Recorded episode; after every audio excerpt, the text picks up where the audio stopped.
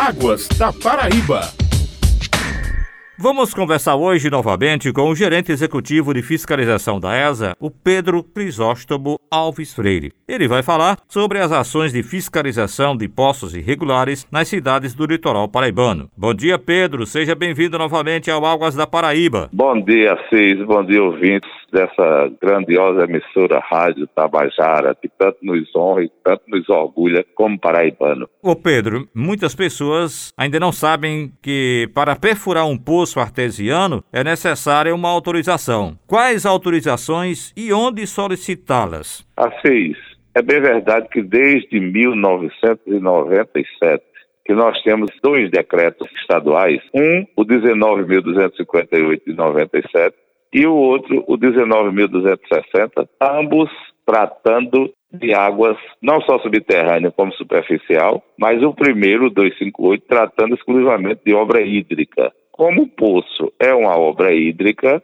ele está passivo de submissão a este decreto 19.258, sobretudo no artigo 5 que diz que qualquer perfuração de poço é passiva de uma licença do órgão gestor, no caso da AESA. Evidentemente que perfurado esse poço e auferindo o detentor de água suficiente para o seu uso, ele precisa, como todo usuário de água no estado da Paraíba, precisa de fazer a solicitação do direito de uso, que a gente chama outorga. Esse, sim, é no decreto 19.260. E como você proceder? Através do próprio site.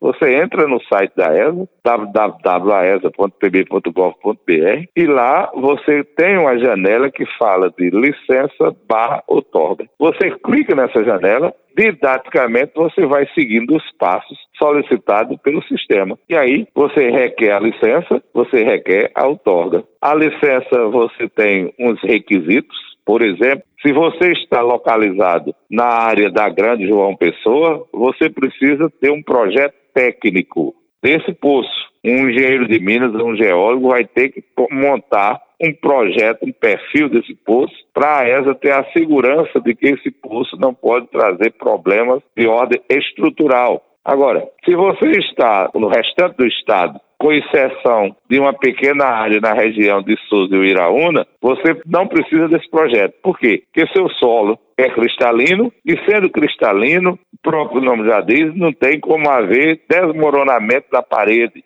porque se trata de pedra. E sendo pedra, não precisa desse projeto. Agora, voltando à questão da Grande João Pessoa e dessa pequena região de Uiraúna e Souza, é necessário que haja um projeto que um geólogo, um engenheiro de Minas, vai ter que assumir a responsabilidade pela garantia dessa parede do poço não trazer, de repente, complicações para algum prédio vizinho. Ô Pedro, a ESA sempre faz fiscalizações de perfuração de poços. Como é que está essa fiscalização e se realmente é descoberto ou então é flagrado o funcionamento de um poço irregular, ou seja, sem autorização, o que acontece? Há alguma punição? Há alguma cobrança de multa? Assim, assim, nós fazemos campanhas temporárias de fiscalização dessa água subterrânea da Paraíba. Assim eu já fiz em diversas cidades do estado e aqui mesmo em João Pessoa nós já fizemos campanha conjuntamente com a Cagepa em 2019, 2013 e 2017, visitando lava-jatos, visitando empreendimentos jurídicos como hospitais, escolas, motéis e hotéis. Agora, nós estamos numa campanha mais detalhada, porque nós estamos fiscalizando os condomínios verticais. Infelizmente, nós temos muito dos nossos condomínios verticais utilizando da água subterrânea, ou da água do poço, para um objeto que não é conveniente com a nossa outorga. Quando a gente concede a outorga do uso de uma água subterrânea, a gente leva em consideração o que diz a portaria consolidada do Ministério da Saúde 05 17, assim como a portaria 888-21. Ambas as portarias, elas tratam exatamente da questão do uso da água alternativa. A primeira diz que, havendo saneamento público, não se concede a utilização de água alternativa para o abastecimento humano. E mesmo que essa água seja tratada, mesmo que essa água seja supervisionada por um engenheiro químico, não pode ser concedida em razão da disponibilidade da água tratada no saneamento público. Agora, se você não tem a água tratada pelo saneamento público à sua disposição,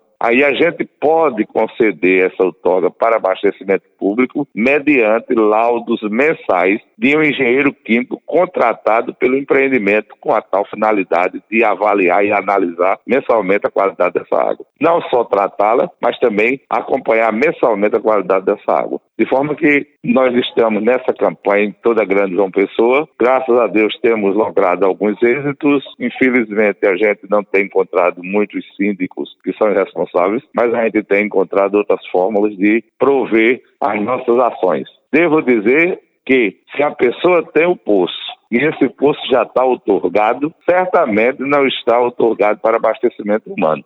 Aí nós vamos adverti-lo de que ele está usando essa água diferentemente do que foi dito na outorga dele. Porque na grande maioria, eu posso dizer, em todas as outorgas concedidas na Grande João Pessoa para condomínios, seja vertical, seja horizontal, a gente tem concedido apenas para jardinagem, ou seja, irrigação e limpezas de pisos que seja de garagem, que seja de área comum, em resumo, limpeza em gerais, diferentemente do abastecimento humano. Levar água de poço para um apartamento onde existe água do saneamento público é meramente inconveniente às vistas da lei. Aí, se a pessoa já tem a sua outorga, nós vamos adverti-lo, orientando de que ele deva se desligar desse poço para o abastecimento humano. Vamos suspender a outorga dele, se ele continuar assim, e infelizmente vamos ter que entrar com uma punição mais rigorosa se ele continuar utilizando dessa água para o abastecimento humano. Ô Pedro, nessas campanhas que a ESA vem realizando com a sua equipe, já foi constatada uma perfuração desordenada de poços? Ou então, se isso vem a ocorrer, pode haver risco para o meio ambiente? Não é que a gente tenha constatado nenhuma perspectiva de desestruturamento de obras físicas ou de prédios ou de casas. A gente ainda não constatou nada nesse sentido.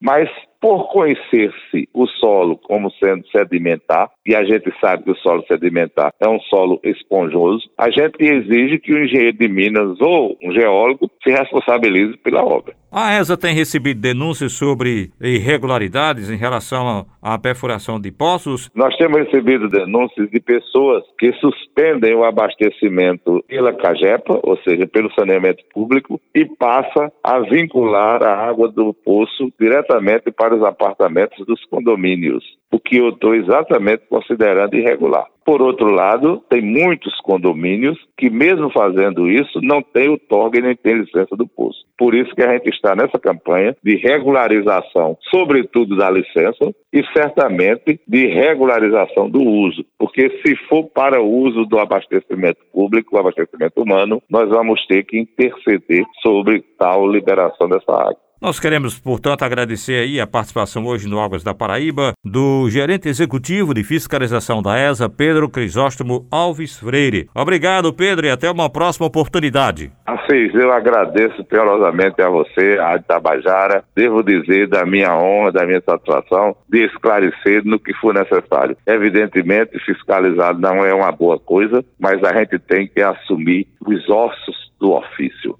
Estou sempre às ordens, Assis. Um bom dia para todos. Um abraço também, Pedro. Obrigado também a você, ouvinte. E até a semana que vem. Águas da Paraíba.